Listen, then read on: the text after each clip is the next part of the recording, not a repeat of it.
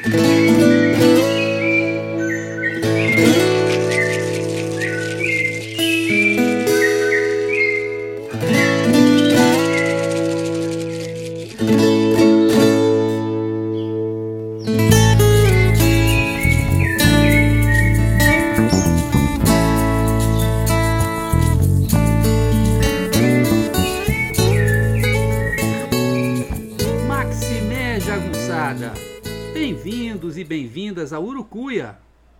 podcast feito para te ajudar a ler Grande Sertão Veredas e outras obras do nosso amado João Guimarães Rosa.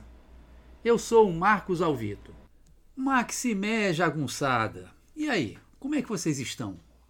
Tudo bem? Eu tô bem. Porque hoje é o episódio 46. Imagina, episódio 46. Quando eu comecei a fazer esse podcast, não sabia nem fazer podcast. Acho que eu continuo sem saber, mas não tinha ideia de que ele ia chegar ao número 46. Daqui a pouco, quem sabe, a gente chega ao número 50, né? E aí dos 50 pode acontecer qualquer coisa. Então esse episódio 46, ele se chama De Reinaldo a Diadorim. Era ele estar perto de mim e nada me faltava. O encontro do adolescente Riobaldo com o menino, trabalhado por nós nos episódios 29 e 30, mudou para sempre a vida de Riobaldo. Pois naquele dia ele amanheceu sua aurora. Conheceu a beleza do mundo, o desejo, a necessidade da travessia e o valor da coragem. Passou a sentir uma transformação pesável, que não podia descrever em palavras, pois, como ele diz, muita coisa importante falta nome. Quando sua mãe aparece no porto do de Janeiro, todavia, Riobaldo mal pode acenar ao amigo. Dele pouco sabia, a não ser que morava com o tio em Os Porcos, nos Gerais de Laçance. Diz Riobaldo. Nem sabia o nome dele, mas não carecia. Dele nunca me esqueci, depois tantos anos todos. Quatro, talvez cinco anos depois, Riobaldo já havia se lançado ao grande rio do mundo e a seus torvelinhos. A mãe morrera. Riobaldo fora morar com o padrinho, Celorico Mendes, que não assume a paternidade de Riobaldo, levando o jovem a abandonar o curralinho para ser professor e, em seguida, ajudante de ordens de Zé Bebelo. Fica desgostoso com o duro espetáculo da guerra. Mortes, gente ensanguentada e ferida, prisioneiros. Foge mais uma vez na direção do sul, afastando-se cada vez mais do front onde jagunços e tropas do governo se enfrentavam junto ao Rio das Velhas, dorme com uma mulher casada e, decidido a repetir a experiência, aceita fazer pouso na casa do pai dela, à espera de um sinal para poder retornar ao leito da dona sacudida. Acontece que o Malinácio, esse assim se chamava o pai da moça, guardava munição para Joca Ramiro e recebe a visita de três homens disfarçados de tropeiro que começam a interrogar Riobaldo. Afinal, Riobaldo era jovem, estava num bom cavalo, estava com uma boa arma, estava com uma boa aparência, então. E dizia que era a favor de Joca Ramiro, então como é que ele estava ali e não lá no norte, onde a batalha estava acontecendo? Neste momento, entra um quarto tropeiro, para surpresa e encantamento de Riobaldo. Sou flagrante, conheci. O moço tão variado e vistoso era, pois sabe o senhor quem? Mas quem mesmo? Era um menino. Um menino, senhor sim. Aquele do porto do de Janeiro, daquilo que lhe contei, o que atravessou o rio comigo, numa bamba canoa, toda a vida. E ele se chegou. Eu do banco me levantei. Os olhos verdes, semelhantes grandes, o lembrável das compridas pestanas, a boca melhor bonita, o nariz fino, afiladinho. Arvoamento desses a gente estatela e não entende. Que dirá o senhor, eu contando só assim? Percebam, entretanto, que o menino, embora tenha reconhecido o companheiro de canoa, não correu para abraçar Riobaldo. Adotou uma postura mais contida, mais cautelosa. Eu queria ir para ele, para abraço, mas minhas coragens não deram, porque ele faltou com o passo, num rejeito de acanhamento. Mas me reconheceu, visual. Os olhos nossos, donos de nós dois. Sei que deve ter sido um estabelecimento forte, porque as outras pessoas o novo notaram. Isso, no estado de tudo, percebi. A aceitação de Riobaldo por Diadorim vai se dar por etapas. E é sobre elas que iremos falar nesse episódio 46 do Urucuia Podcast. A primeira etapa foi revelar o nome de Reinaldo, reconhecer Riobaldo, fixar nele os olhos e dar-lhe, se não um abraço, um aperto de mão significativo e um sorriso que o amigo jamais iria esquecer numa das mais belas frases do livro. O menino me deu a mão, e o que a mão diz é o curto. Às vezes pode ser o mais adivinhado e conteúdo. Isto também. E, com, e ele como sorriu. Digo ao Senhor: Até hoje, para mim está sorrindo. Digo: Ele se chamava o Reinaldo. Muitas décadas depois, sentado na sua cadeira de carinhanha, contando sua vida ao doutor, Riobaldo sublinha o quanto aquele encontro foi excepcional. Um daqueles momentos da vida em que parece que adquirimos uma nova consciência da realidade, uma percepção real de estarmos vivos. Encontro nosso se deu sem o razoável comum, sobrefalseado, como do que só em jornal e livro é que se lê mesmo que estou contando, depois é que eu pude reunir relembrado e verdadeiramente entendido. Porque enquanto coisa assim se ata, a gente sente mais é o que o corpo a próprio é, coração bem batendo. Do que o real, do que o que. O real roda e põe diante. Essas são as horas da gente. As outras de todo o tempo são as horas de todos, me explicou o padre meu Quelemem. Que fosse como sendo o trivial do viver feito uma água, dentro dela se esteja, e que tudo ajunta e amortece. Só rara vez se consegue subir com a cabeça fora dela. Feito um milagre. Peixinho pediu. Essa imagem da água é maravilhosa que diz que só depois é que ele conseguiu refletir, na hora ele só conseguiu sentir. Tem uma música que a Gal Costa canta e que ela diz exatamente isso, né? Que quando a gente está feliz, né? A gente nem pensa na felicidade, a gente nem pensa em estar tá feliz, a gente só quer viver. A gente só está feliz se a gente esquece de felicidade, tristeza, mas sente profundamente aquele momento, né? Como um peixinho que de repente bota a cabeça fora d'água, fora daquele amortecimento da vida cotidiana. O motivo para tudo isso? Um tipo de amor que já nasce pronto, como se fosse um destino inevitável. Por quê? Diz que direi ao Senhor o que nem tanto é sabido. Sempre que se começa a ter amor a alguém, no ramerrão, o amor pega e cresce. É porque, de certo jeito, a gente quer que isso seja e vai na ideia querendo e ajudando. Mas, quando é destino dado, maior que o miúdo, a gente ama inteiriço fatal, carecendo de querer. E é um só facear com as surpresas. Amor desse cresce primeiro, brota e depois. E é um amor que surge de repente e ele já existe mesmo antes dele se enraizar, né? Dele botar propriamente de um determinado solo. Ele, ele brota da alma, ele vem da alma, depois é que ele se enraiza.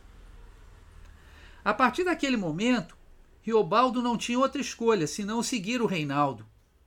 Como se um amigo fosse a resposta definitiva às lacunas de alguém sem família, sem vínculos, sem raízes. Conto. Reinaldo, ele se chamava. Era o menino do Porto, já expliquei. E desde que ele apareceu, moço igual, no portal da porta, eu não podia mais, por meu próprio querer, ir me separar da companhia dele. Por lei nenhuma. Podia? O que entendi em mim, direito como se, no reencontrando aquela hora aquele menino moço, eu tivesse acertado de encontrar para todo sempre as regências de uma alguma a minha família. O Reinaldo, então, dá garantias aos outros acerca de Riobaldo. Vocês lembram que eles estavam duvidando do Riobaldo. Logo que o Reinaldo me conheceu e me saudou, não tive mais dificuldade em dar certeza aos outros de minha situação. Ao quase sem sobejar palavras, ele afiançou o meu valimento para aquele mestre de cara redonda e bom parecer, que passava por arrieiro da tropa, né? E se chamava Titão Passos. Partem para o norte, levando a munição. Riobaldo sofre, pois Reinaldo parece não aceitar o amigo de imediato. Mas o Reinaldo vinha comigo, no mesmo lote, e não caçava minha companhia. Não se chegou para perto de mim, nem vez não dava sinal de prosseguir a amizade. Por precaução, tinham viajado durante a noite, e agora o bando ia descansar no sítio de um empregado do coronel Jucaçá, aliado de Joca Ramiro. Mais três homens precisavam ficar de vigia. O Reinaldo se oferece para tal, e Riobaldo, que nem estava conseguindo dormir, tudo em mim era nervosia, ele lembra, também se voluntaria. É neste momento, novamente diante de um rio, que o laço entre os dois amigos irá se reatar. E isto acontecerá mais uma vez, através de um ensinamento que o Reinaldo transmite a Riobaldo. Na verdade, é uma lição que contém uma proposta, um projeto e um sonho de amor correspondido. O rio, objeto assim a gente observou, com uma croa de areia amarela e uma praia larga, manhãzando. Ali estava em recheio e instância de pássaros o Reinaldo mesmo chamou minha atenção. O comum, essas garças enfileirantes de toda brancura, o jaburu, o pato verde, o pato preto topetudo, marrequinhos dançantes, martim pescador, mergulhão e até uns urubus com aquele triste preto que mancha. Mas, melhor de todos, conforme o Reinaldo disse, o que é o passarinho mais bonito e engraçadinho do rio abaixo e rio acima que se, o que se chama o Manuelzinho da Croa.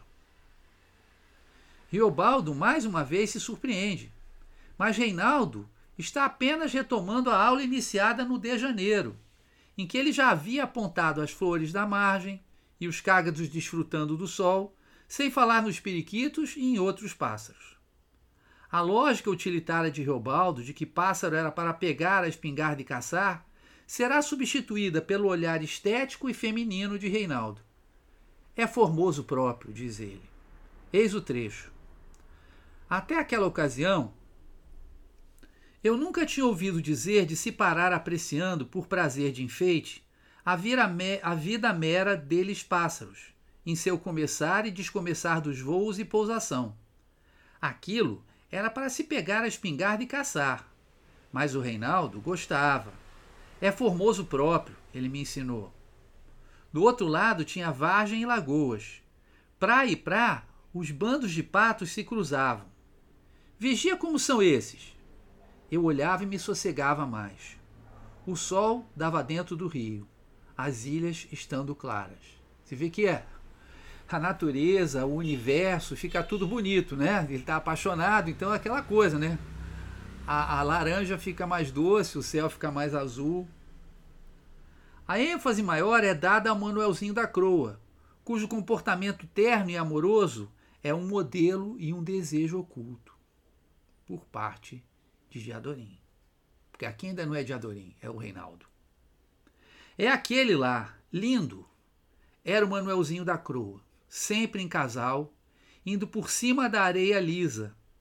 Eles altas perninhas vermelhas, esteiadas muito atrás traseiras, desempinadinhos, peitudos, escrupulosos catando suas coisinhas para comer alimentação. Machozinho e fêmea, às vezes davam beijos de biquinquim, a galinholagem deles. É preciso olhar para esses com todo carinho, o Reinaldo disse. Era, mas o dito assim botava surpresa. De início, Riobaldo não sabe como interpretar aquele comportamento, que poderia estar denotando um efeminamento por parte do amigo. Mas o sentimento que triunfa é a amizade e a afeição que o amigo demonstrara compartilhando aquilo com ele. É de se esperar também que o Reinaldo, por sua vez, consciente ou inconscientemente, estivesse testando o Riobaldo. Pois se o amigo não tivesse sensibilidade suficiente para entender a simbologia do Manuelzinho da Croa, que anda sempre em casal, dando beijinho, não valeria a pena investir no aprofundamento dos vínculos. Lembremos que quando estavam balançando na canoa, o menino só se entusiasma com o Riobaldo depois de Riobaldo demonstrar brio, demonstrar coragem. Riobaldo acaba por sair-se bem dessa nova prova. E a macieza da voz, o bem-querer sem propósito, o caprichado ser, e tudo num homem d'armas, brabo, bem jagunço, eu não entendia. Do outro, que eu ouvisse, eu pensava, frouxo, está aqui um que empulha e não culha. Mas do Reinaldo não. O que houve foi um contente meu maior de escutar aquelas palavras, achando que eu podia gostar mais dele. Sempre me lembro.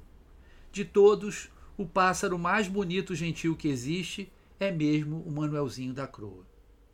O fato é que depois dessa conversa sobre o Manuelzinho da Croa, que pode ter servido de teste para a sensibilidade do Riobaldo, o comportamento do Reinaldo se torna muito mais acolhedor, muito mais afável. O que deixa o Riobaldo muito alegre. Mas, inesperadamente, ele percebe no amigo, no Reinaldo, uma pontinha de tristeza, que ele não sabe o motivo.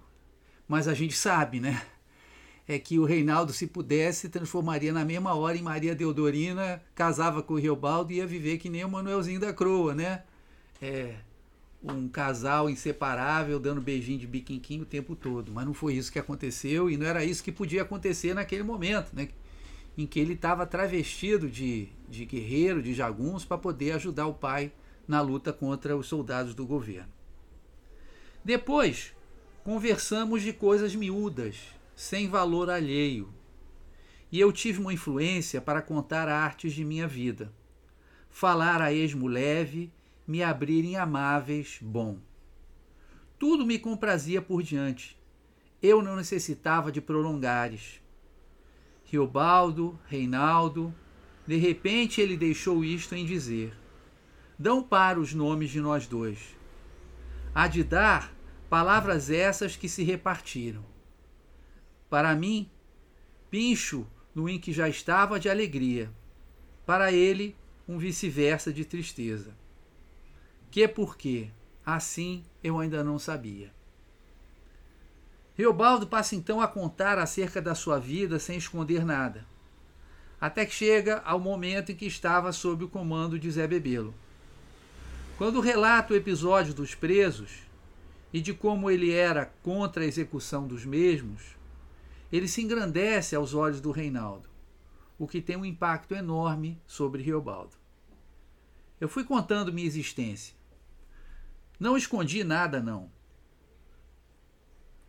Relatei como tinha acompanhado Zé Bebelo, o foguetório que soltei e o discurso falado na Pedra Branca.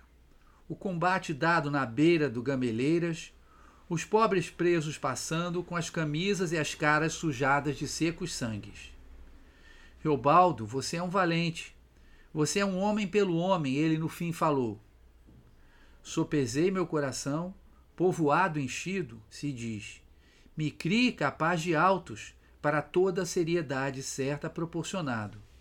E aí, desde aquela hora, conheci que o Reinaldo, qualquer coisa que ele falasse, para mim virava sete vezes.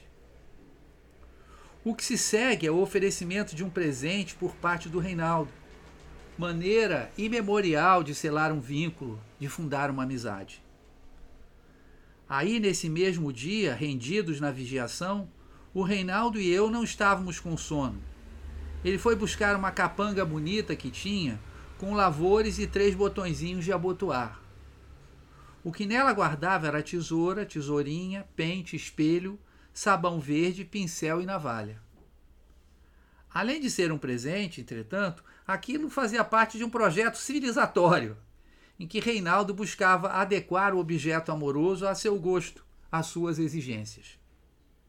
Dependurou o espelho num galho de marmelo do mato. Acertou seu cabelo, que já estava cortado baixo. Depois quis cortar o meu.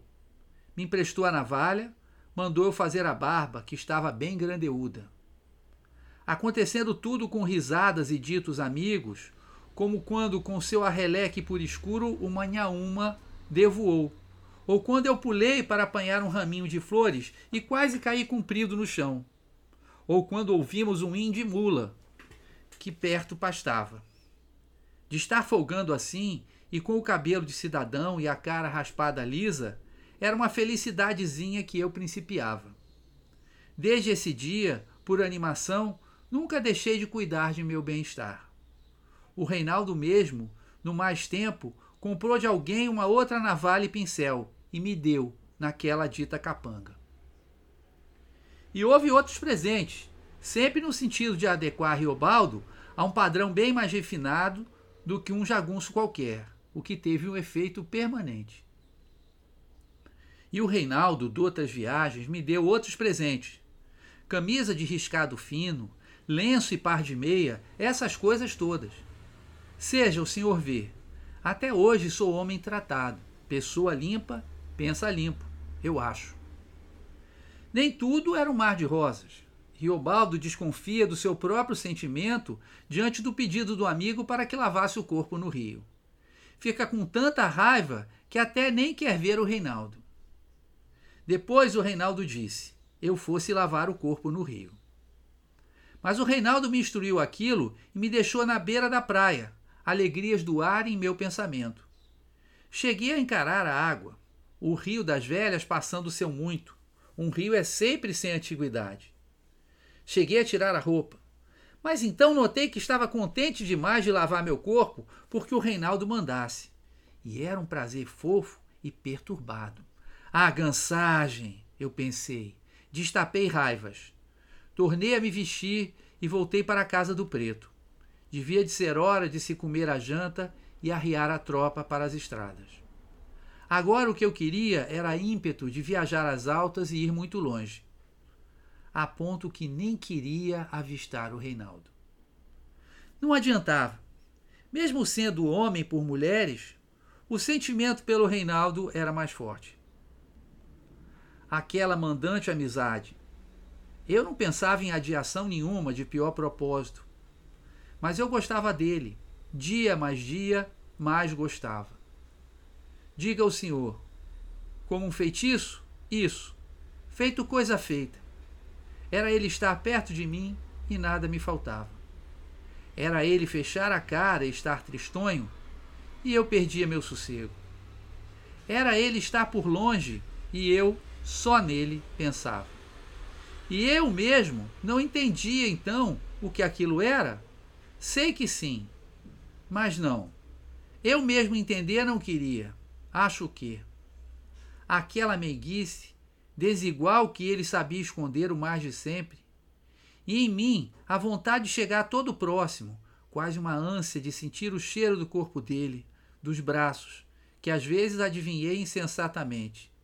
Tentação dessa eu espairecia, aí rijo comigo renegava, muitos momentos. Conforme, por exemplo, quando eu me lembrava daquelas mãos, do jeito como se encostavam em meu rosto, quando ele cortou meu cabelo. Sempre.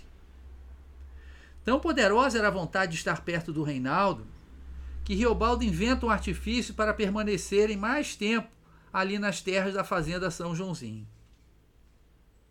Aconselha a Titão Passos que um homem fosse enviado para espionar o trajeto à frente, para se ter certeza de que não iriam esbarrar em tropas do governo. Titão Passos adota a sugestão, e isso permite que fiquem ali mais cinco abençoados dias, sem muito a fazer, se não desfrutarem um a companhia do outro. Estes dias foram muito especiais. Os dias que passamos ali foram diferentes do resto de minha vida. Em horas andávamos pelos matos, vendo o fim do sol nas palmas dos tantos coqueiros macaúbas, e caçando, cortando palmito e tirando o mel da abelha de poucas flores, que arma sua cera cor-de-rosa. Tinha quantidade de pássaros felizes, pousados nas croas e nas ilhas. E até peixe do rio se pescou. Nunca mais, até o derradeiro final, nunca mais eu vi o Reinaldo tão sereno, tão alegre. O acontecimento mais inesquecível deste breve período ocorreu no terceiro dia, quando Reinaldo lhe faz proposta irrecusável. E foi ele mesmo, no cabo de três dias, quem me perguntou: Riobaldo, nós somos amigos? De destino fiel? Amigos? Reinaldo, pois eu morro e vivo sendo amigo seu. Eu respondi. Os afetos. Doçura do olhar dele me transformou para os olhos de velhice da minha mãe. O amor é tão grande que permite a Riobaldo transcender o presente e sentir sua alma ingressar na perfeição da idade de ouro, traduzível apenas por esta linguagem sem palavras que é a música.